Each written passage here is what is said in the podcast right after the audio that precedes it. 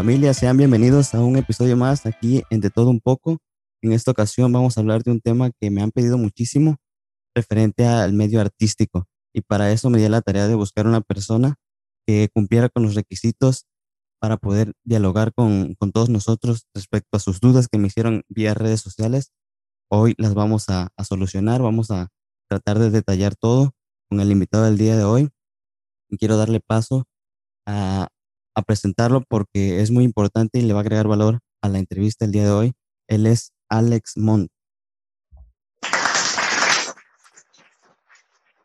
Hola, ¿cómo estás, amigo? Bendecida tarde. Muchísimas gracias por la invitación. No, muchísimas gracias a usted por aceptar. Me gustaría saber que le cuente a toda la audiencia quién es Alex Montt. Pues Alex Montt es un cantante, actor, conductor, productor, manager, publirelacionista, ya casi casi vendo pozole los domingos, ya que pues me dedico a todas estas facetas en el mundo del espectáculo. Entonces, pues la verdad, muy, muy, muy, muy contento y feliz. 26 años de trayectoria ya eh, dentro de esta carrera. Así es que, pues muy contento. Qué gusto poder contar con su presencia. Creo que es importante y vital tener este tipo de, de entrevistas y el apoyo que me está brindando, en especial se lo agradezco de todo corazón. Es importante mencionar que el señor Alex, Mons está haciendo el espacio para poder charlar con todos nosotros y resolver las dudas que me hicieron en redes sociales. Recuerden que voy a estar haciéndole las preguntas que ustedes me, hicieron llegar. Pero bueno, me gustaría conocer, entrar en materia acerca de, de, lo que es pues todo el medio artístico. ¿Cuáles son las dificultades? ¿Qué, ¿Con qué se ha topado usted a lo largo de, de esta trayectoria que lleva? Y me gustaría conocer ese, pues ese proceso. Pues primero, esta carrera es muy inestable. Esta carrera es de constancia, de disciplina, de dedicación, de mucho esfuerzo, de todos los sacrificios eh, habidos y por haber que se tienen que hacer para, para estar dentro de esta carrera, ya que pues el tiempo personal es muy poco y cuando hay tiempo personal, pues hay mucha soledad. Entonces son una de las cosas que son complicadas dentro de esta carrera. Eh, es muy inestable porque no todo el tiempo hay trabajo.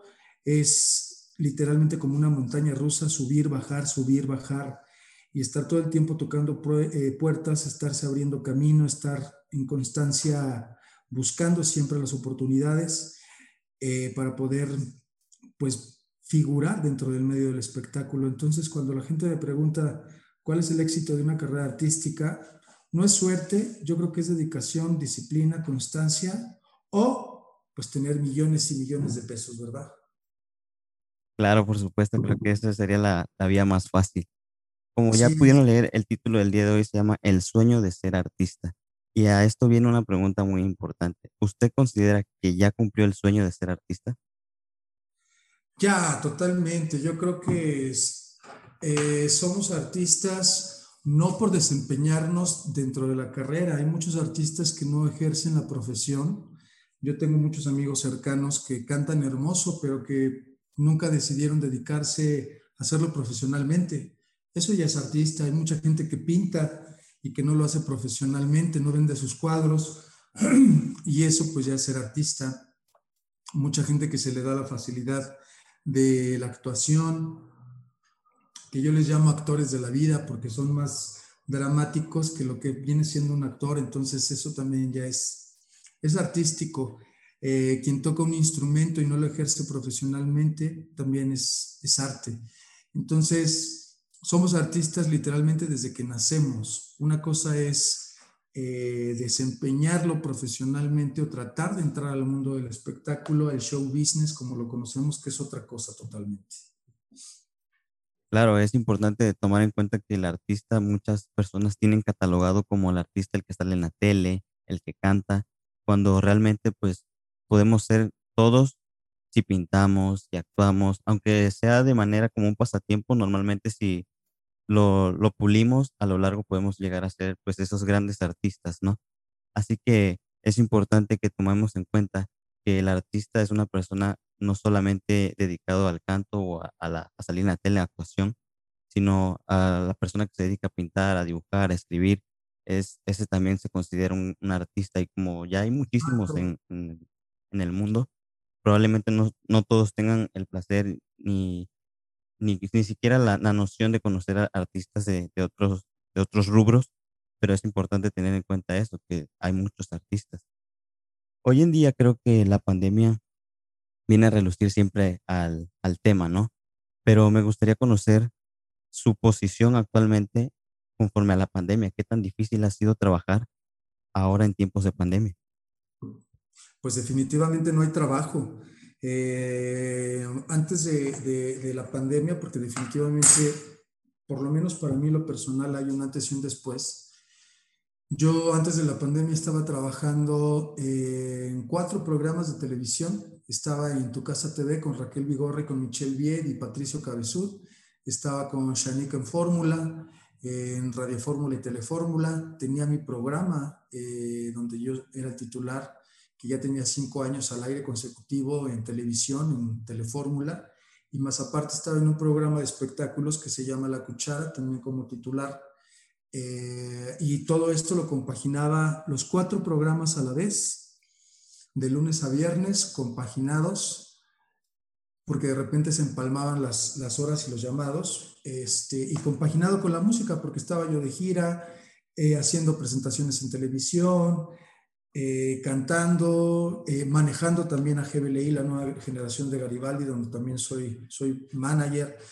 Entonces tenía yo una vida 100% activa, todo el día desde las 6 de la mañana hasta aproximadamente 11 de la noche que le cortaba porque tenía que dormir, porque también aparte entraba yo a entrenar al gimnasio a las 7, 8 de la mañana, ya estaba yo entrenando.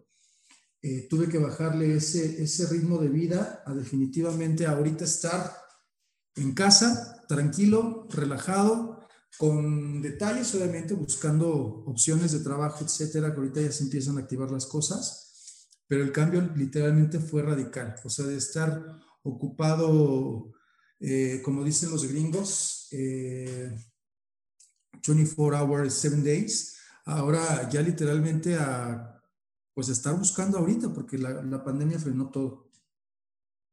Sí, definitivamente fue un cambio radical. De la noche a la mañana prácticamente podemos decir que nos pararon y eventualmente eh, hemos estado reincorporándonos, pero definitivamente creo que ya no es igual. El cambio ha sido brutal. Hemos perdido muchísimas, muchísimas personas, muchísimos seres queridos. Y evidentemente creo que en el ámbito artístico eh, se nota muchísimo, ya que pues el aforo en teatros, en, en lugares donde antes hacían conciertos, cines, todo se ha ido pues reduciendo prácticamente. Y no es porque quieran hacerlo, sino porque nos estamos cuidando y tenemos que cuidarnos para poder regresar en un futuro al 100% a como era antes y poder disfrutar de eso. Para entender un poquito mejor referente a, a lo de la pandemia, el, en el aspecto laboral que se le está complicado, por ejemplo, en una rutina normal antes, ¿cuánto tiempo dedicaba usted para poder concluir con una jornada, por así decirlo?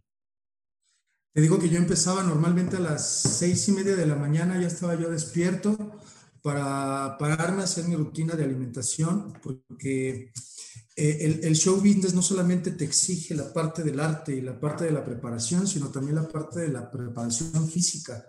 Entonces, eh, despertaba yo seis y media, siete de la mañana, alguna toma de proteína, un café y entrenar dos horas de gimnasio, después de ahí a juntas, Después de ahí al primer programa que con Shanik eh, Berman en Fórmula, su programa de radio se graba entre 11 de la mañana y 12 de la tarde. Después de ahí corriendo al siguiente programa de televisión, que era de 3 y media a 5 y media. Y los días que me tocaba Tu Casa TV, compaginarlo también eh, con los llamados de Shanik, o de repente faltar a uno, ir a otro, porque de repente se empalmaban los llamados. Y ya después de ahí a ensayar a clases de canto. Normalmente clases de canto era dos veces a la semana. Eh, clases de baile y montajes y producción y todo, porque normalmente yo siempre monto todo en mis espectáculos. Entonces, pues sí, la verdad es que tengo que tenía yo una jornada bastante intensa.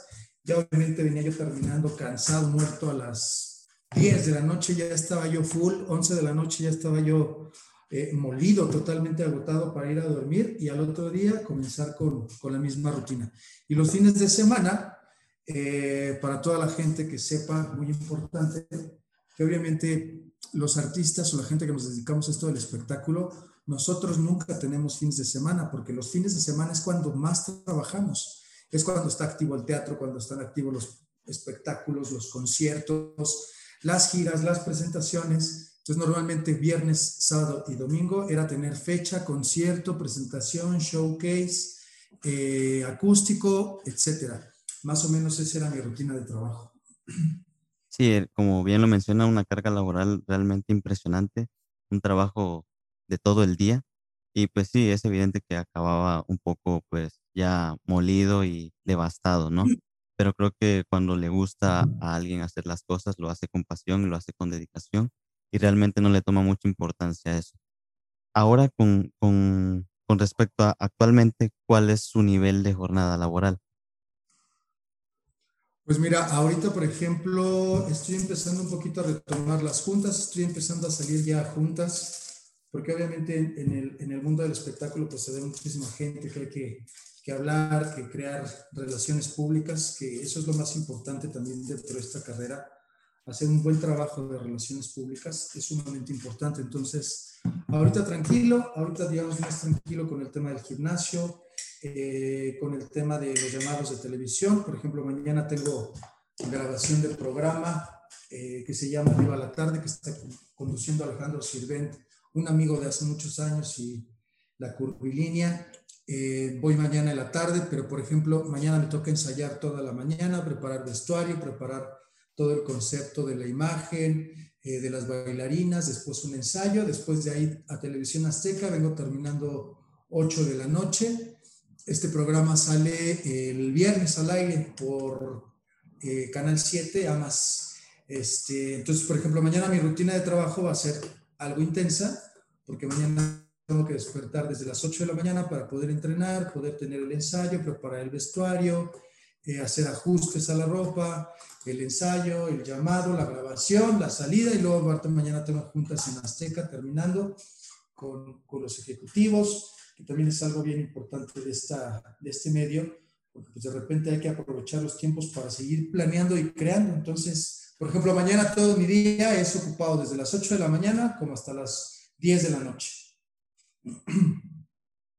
Sí, una jornada pues un poco apretada, tareada, pero una jornada que al fin y al cabo quizás puedo decir que la extrañaba, ¿no? Hasta cierto punto creo que extrañaba ese, esa carga, porque me imagino que estuvo mucho tiempo igual sin ese tipo de, de labor, de trabajo como tal. Así es, totalmente. Ya ahorita te digo, se empiezan a activar las cosas, ya empiezo a estar un poquito más activo con la promoción, haciendo medios de comunicación. Eh, la próxima semana tengo también grabación en televisión mexiquense, un especial por mis 26 años de carrera, que este especial solamente va a ser de Alex Montt y Merengosa. Este, y el viernes estoy con, con Aranza también en, en, Mexiquense con otro especial acústico. Entonces ahorita parece que ya se empiezan a activar las cosas, ya empieza a haber más actividad, por eso ya empiezo ahorita un poquito a, a andar corriendo y de repente pues sí, se empiezan a juntar o a empalmar las cosas. Sí, ya todo se empieza a acomodar. Creo que eso es muy bueno. Me da muchísimo gusto que esté celebrando esta trayectoria. De antemano, muchísimas felicidades. Y ahora vamos a pasar a hablar acerca de las preguntas que me hizo la gente para usted. Y la primera es de Rodrigo Vidal. Él nos comenta desde el estado de Nuevo León y nos dice, me gustaría conocer un poco acerca de la carrera artística porque me llama muchísimo la atención pero no sé cómo empezar. ¿Cómo podría yo empezar para ser en un futuro un artista? Ok, pues mira, de entrada a ver cuál es el talento que tiene, cuál es en el, el área en la que se quiere desarrollar, si es la actuación, el canto, la música, eh, la conducción, la locución, el teatro, pues hay muchísimas áreas. Entonces, primero hay que empezar por ver cuál es el talento que él tiene, ver qué es hacia dónde se quiere dirigir y de ese talento también ver qué es lo que le hace falta por desarrollar. Por ejemplo, si dice, yo quiero ser músico, tiene facilidad para la música, pero nunca ha estudiado eh, solfeo, pues entonces tiene que empezar por estudiar solfeo para que entonces se entienda cómo se estructura la música para poder ejercerlo. Si quiere ser cantante, a lo mejor es afinado, a lo mejor es entonado, pero no tiene una técnica. Entonces tiene que estudiar clases de canto para que le pulan la voz y ver cuáles son también sus deficiencias, para que las deficiencias las trabaje, las elimine y los talentos los acrecente. Si quiere ser actor, va a ser actor de televisión, de cine o de teatro. Entonces, si quiere ser de teatro, pues entonces tiene que estudiar música, actuación, tiene que estudiar canto, tiene que estudiar baile, tiene que estudiar jazz, tap, porque de repente el teatro musical lo requiere, ser un, talento 360.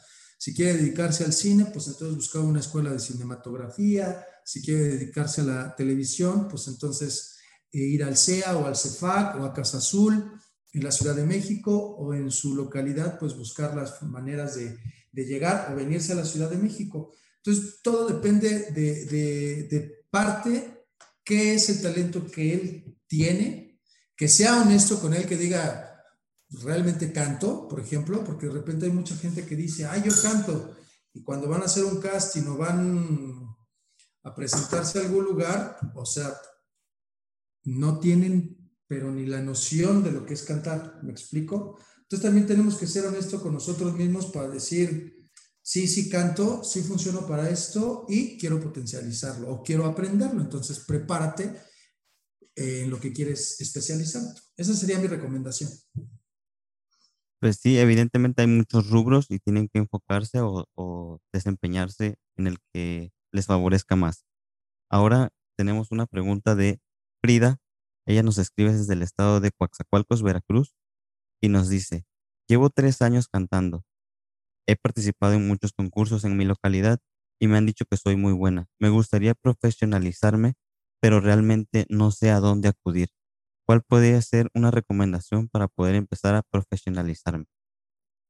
Pues misma dosis, tiene que buscar. Eh, ahora el Internet da muchas facilidades. Antes era más complicado porque no teníamos la tecnología que tenemos hoy, pero hoy es mucho más fácil que busque en Facebook o que busque en un buscador como Google, que es lo más, lo más fácil, este, para que obviamente ahí se, se enfoque justo a lo que quiere hacer y cuáles son las opciones para poder hacer. Y de ahí pues empezar a hacer una lista de contactos, empezar a comunicarse con ciertas, eh, donde se tenga que preparar o donde quiera trabajar para que empiece a ser una base de datos.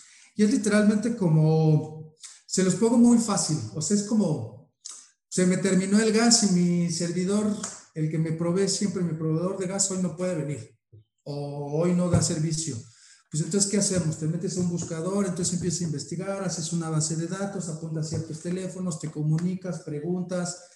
Literalmente, o sea, esto es, es como cualquier otra cosa para buscarlo y empezar a, a ver y abrirse campo en las áreas que necesite abrirse.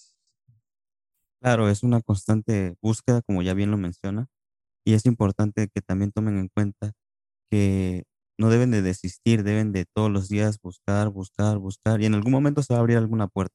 Probablemente no sea puerta, sea ventana, pero por ahí van a poder entrar y poder alzar la voz. En este caso, ella que quiere cantar, pues en algún momento puede que se le abra una oportunidad por ahí y pueda aprovecharla al 100%. Bueno, ahora tenemos una pregunta de Arturo. Él nos escribe desde el estado de Toluca y nos dice, actualmente he estado escribiendo un libro, pero evidentemente creo que no soy muy bueno. Así que me gustaría conocer o si saben de alguna escuela, algún centro de ayuda para que me apoyen con escribir mi libro.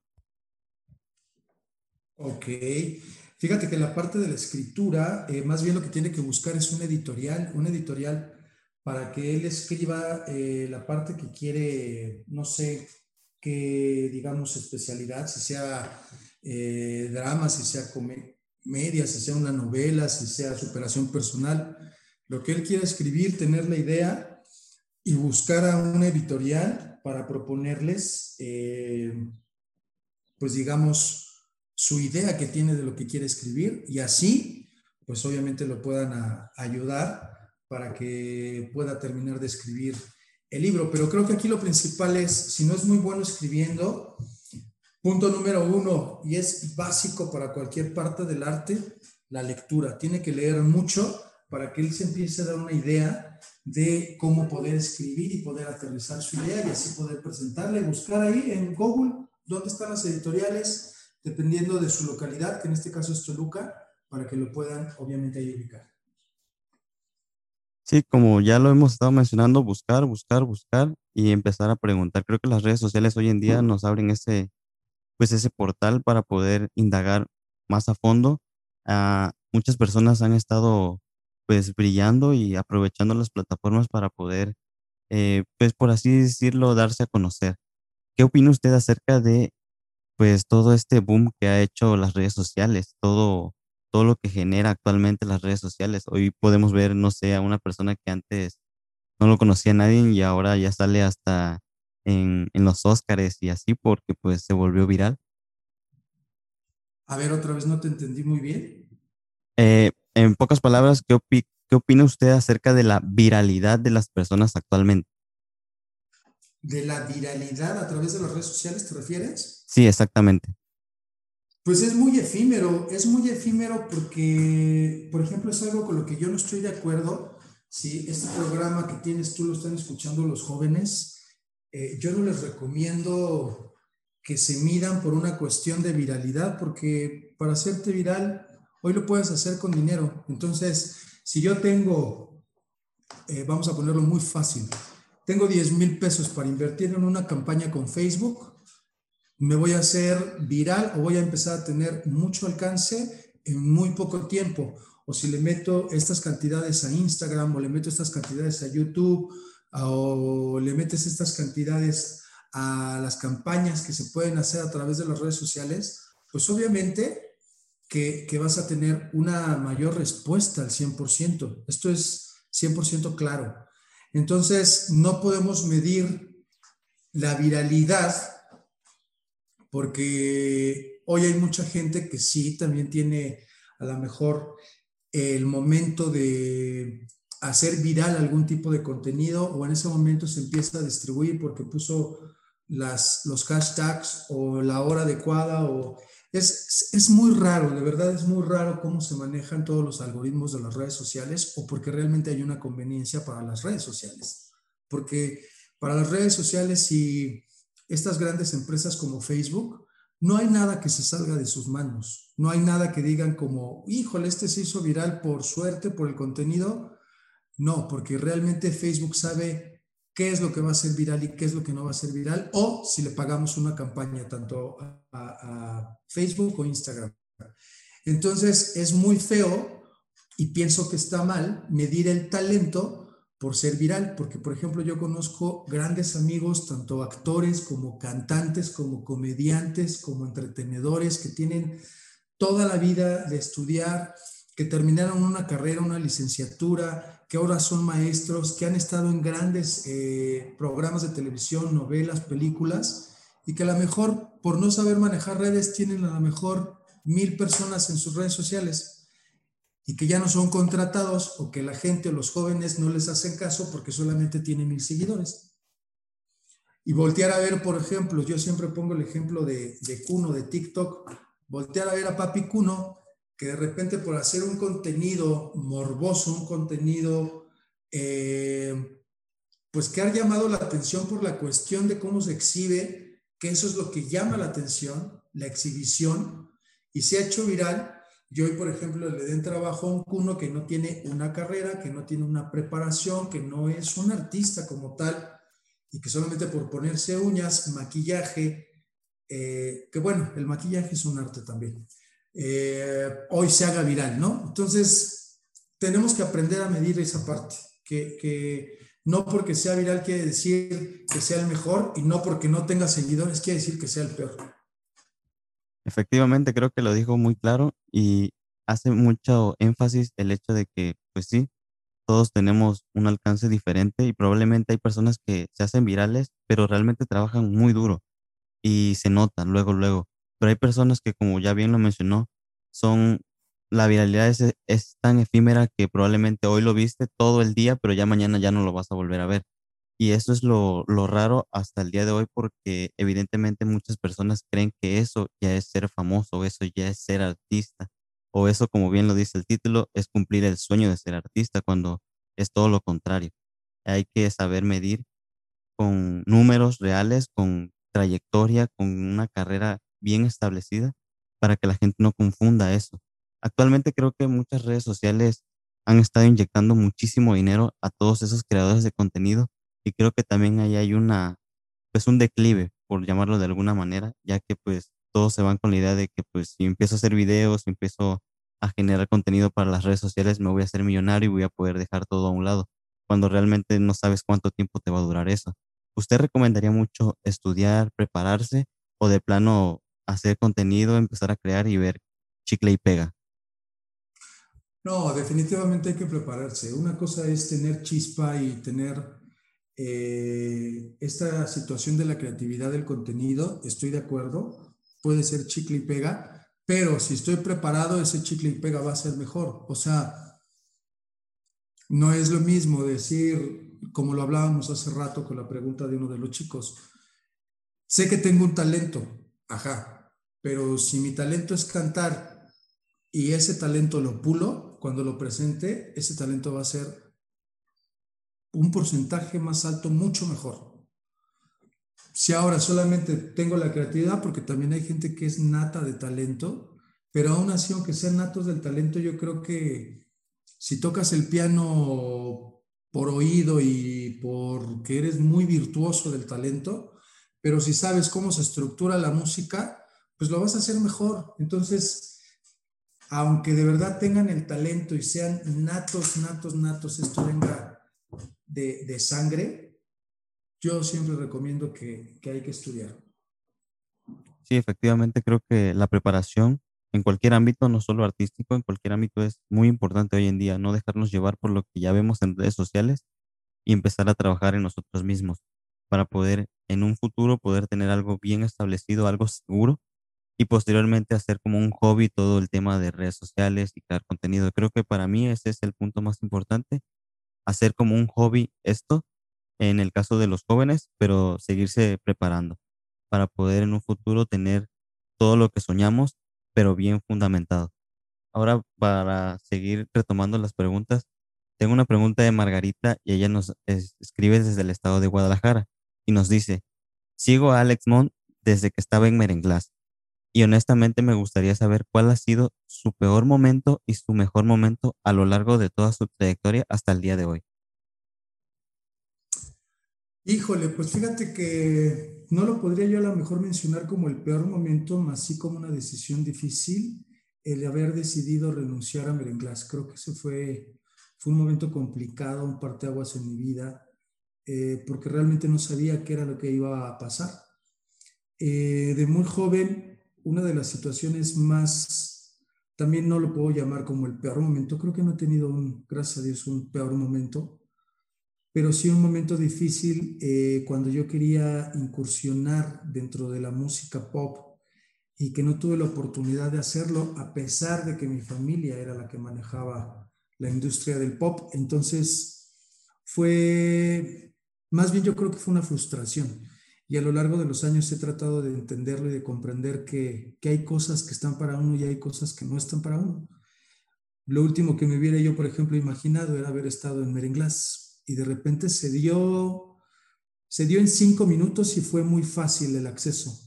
Y a lo mejor lo que estuve años luchando por entrar, por entrar, por entrar, nunca lo pude hacer. Entonces, más bien yo creo que han habido etapas dentro de mi trayectoria que, que han marcado este, que han sido difíciles decisiones, pero realmente como, como peor momento no. Mejores momentos también he tenido muchos. Cada, para mí un mejor momento o cada mejor momento es cuando me subo en un escenario. Esos son mis mejores momentos. Cuando estoy conduciendo frente a una cámara, esos son mis mejores momentos. Mañana que voy a hacer promoción, esos son mis, mis mejores momentos y grandes experiencias también, y no solamente estando en el escenario o a cuadro, también la parte del manejo artístico me encanta. haber trabajado, por ejemplo, seis años con Flans eh, dentro de toda la gira nacional e internacional y estar atrás del escenario cuidando también, por ejemplo, en este caso que era mi oficina quien las manejaba, pero por ejemplo estar cuidando al artista también y esta parte de cuidarlas y verlas y entenderlas como compañeros también fue maravilloso. Y una experiencia increíble de seis años con, con dos discos, con, con las giras, eh, también ha sido maravilloso. O sea, disfruto tanto estar enfrente como estar atrás. Claro, me encanta estar más enfrente, pero no por eso me deja de gustar estar atrás también. Sí, como bien lo dice usted, estar delante de las cámaras siempre es gratificante y más para una persona que tiene tanta preparación, que sabe cómo se maneja tanto del, por delante y por detrás. Y es súper importante que, no, que tengamos en cuenta que también la gente que está detrás de cámaras vale muchísimo la pena, que son las personas que más trabajan y que no hay que demeritar el trabajo de este tipo de personas que es tan importante para que salga a la luz un contenido. Así que cuando vean una persona que está detrás de, de las cámaras, también pueden acercarse y pedirles un autógrafo o una foto. Créanme que se van a sentir muy bien agradecidos por el trabajo que están haciendo. Al menos así lo veo yo. Pues esas fueron las preguntas que llamaron mi atención, las más repetitivas, y ahora vamos a pasar con la frase del episodio del día de hoy. Me gustaría al final que me comentara qué le pareció la frase. Dice, la inspiración existe, pero tiene que encontrarte trabajando. Esta frase es de Picasso. Sí, definitivamente lo comparto. Eh, hay momentos cuando llega la creatividad y cuando hay momentos de creatividad se pueden poner mil proyectos en la mesa, pero si no echas mano de trabajo, pues no los vas a lograr. Entonces, manos a las obras y a trabajar sobre ellos porque también las ideas vuelan, ¿eh? Eso es una realidad y me ha pasado. Que piensas una cosa, no la aplicas, no la trabajas y de la nada otra persona hace lo mismo que tú planeaste, a lo mejor sin tener contacto con esa persona y es porque las ideas vuelan. Al final somos, nuestras mentes son como un radio. Entonces, cuando tú sueltas una idea, vuela al universo. Y si por ahí alguien más la agarra, pues la perdiste por no haberte puesto a trabajar en ella. Sí, constantemente hay que estar trabajando y tratando de mejorar lo que ya tenemos y empezar a aplicar lo que queremos hacer para aterrizar las ideas. Ahora vamos a pasar con las recomendaciones del episodio del día de hoy. En este caso le pido al invitado que nos dé una recomendación acerca de un libro, novela, cómic, revista, algo de lectura para el público, una serie o película y una canción, álbum o artista que le quiera recomendar a toda la gente que nos está escuchando el día de hoy. Ok, perfecto. Pues mira, el libro, mi libro favorito en este momento es Metafísica 4 en 1. Es un libro que recomiendo ampliamente. Leo muchos libros de superación personal también eh, a finales de este año y yo creo que ya, de hecho, el, mes que entra tengo ya una fecha, voy a empezar a dar conferencias motivacionales en el interior de la República. Voy a Tabasco también. Entonces, eh, leo muchos libros de superación personal. Este libro es a mí un libro que me encanta, se llama Metafísica 4 para que toda la gente lo pueda comprar. Es de Florence Scovel Shine, o Shine, no, no sé exactamente cuál sea la pronunciación correcta de su nombre, este, pero es una maravilla este libro, se los recomiendo ampliamente a toda la gente. En cuestiones de películas o series, eh, la última serie que vi que me encantó y que, por ejemplo, me sacó de mi mood en cuestión de que me puede relajar muchísimo, es 100 días para enamorarnos, está en Netflix, me encanta. De hecho, yo creo que la voy a volver a repetir. Eh, y cuestiones de películas, mi película favorita de toda la vida es Entrevista con el vampiro y drásticamente en cambio y en contraparte, eh, la película del descanso. Y mamá mía, soy fan de ese tipo de películas y de la comedia musical. Todo lo que sea musicales en cine me fascina, obviamente, porque pues mi carrera es eh, teatro musical. Y de artistas, mi artista favorito en la vida y la única, la única, la única, porque obviamente cuando te adentras en este medio del espectáculo, se pierde un poco esa magia de público o de fan hacia los artistas. Entonces, porque ya los vemos como compañeros, ya nos vemos como igual. Estamos en lo mismo, tengo muchos amigos actores, tengo muchos amigos que admiro, obviamente, que soy admira, admirador de su trabajo, pero ya no es ese fanatismo de, ¡ah! ¿no? Como lo ve la gente, el público, que no tiene acceso al mundo del espectáculo. Entonces, con la única que tengo fanatismo y te voy a platicar y voy a confesar algo, eh, es con Mónica Naranjo. Es el único artista, la única artista que me podría yo decir fan todavía. Y te voy a decir una cosa, he tenido la oportunidad, la conozco. Eh, hace un par de años, de hecho, estuvo a punto de venir a comer a, mi casa eh, para tratar algunos negocios con, con nuestra oficina de representaciones. Pero con ella, por ejemplo, no quiero perder ese fanatismo y esa magia, a lo cual hasta el día de hoy he decidido no romper esa línea. O sea, no quiero conocerla, no quiero platicar con ella, no quiero, ¿sabes? Porque quiero seguir manteniendo esa imagen y eso bonito que yo siento cuando la escucho, cuando la veo, cuando voy a un concierto, cuando... Porque pienso que el día que rompa esa línea, a lo mejor la voy a seguir admirando, pero se va a convertir en un amigo más. Toda esta historia es porque vayan a escuchar a Mónica Naranjo. Definitivamente sí, creo que son muy buenas sus recomendaciones. Honestamente, mi familia, mi mamá también es muy fan de Mónica Naranjo, así que pues un saludo, espero que se encuentre de lo mejor. Y ahora voy a darle yo mis recomendaciones acerca de libros, novelas, cómics, revistas, series o películas y canciones. En este caso, en el tema de libros me voy a inclinar por el de Sapiens, de animales a dioses. Este libro es una brutalidad del libro, realmente se los recomiendo, está muy, muy, muy bueno y es de Yuval Noah Harari.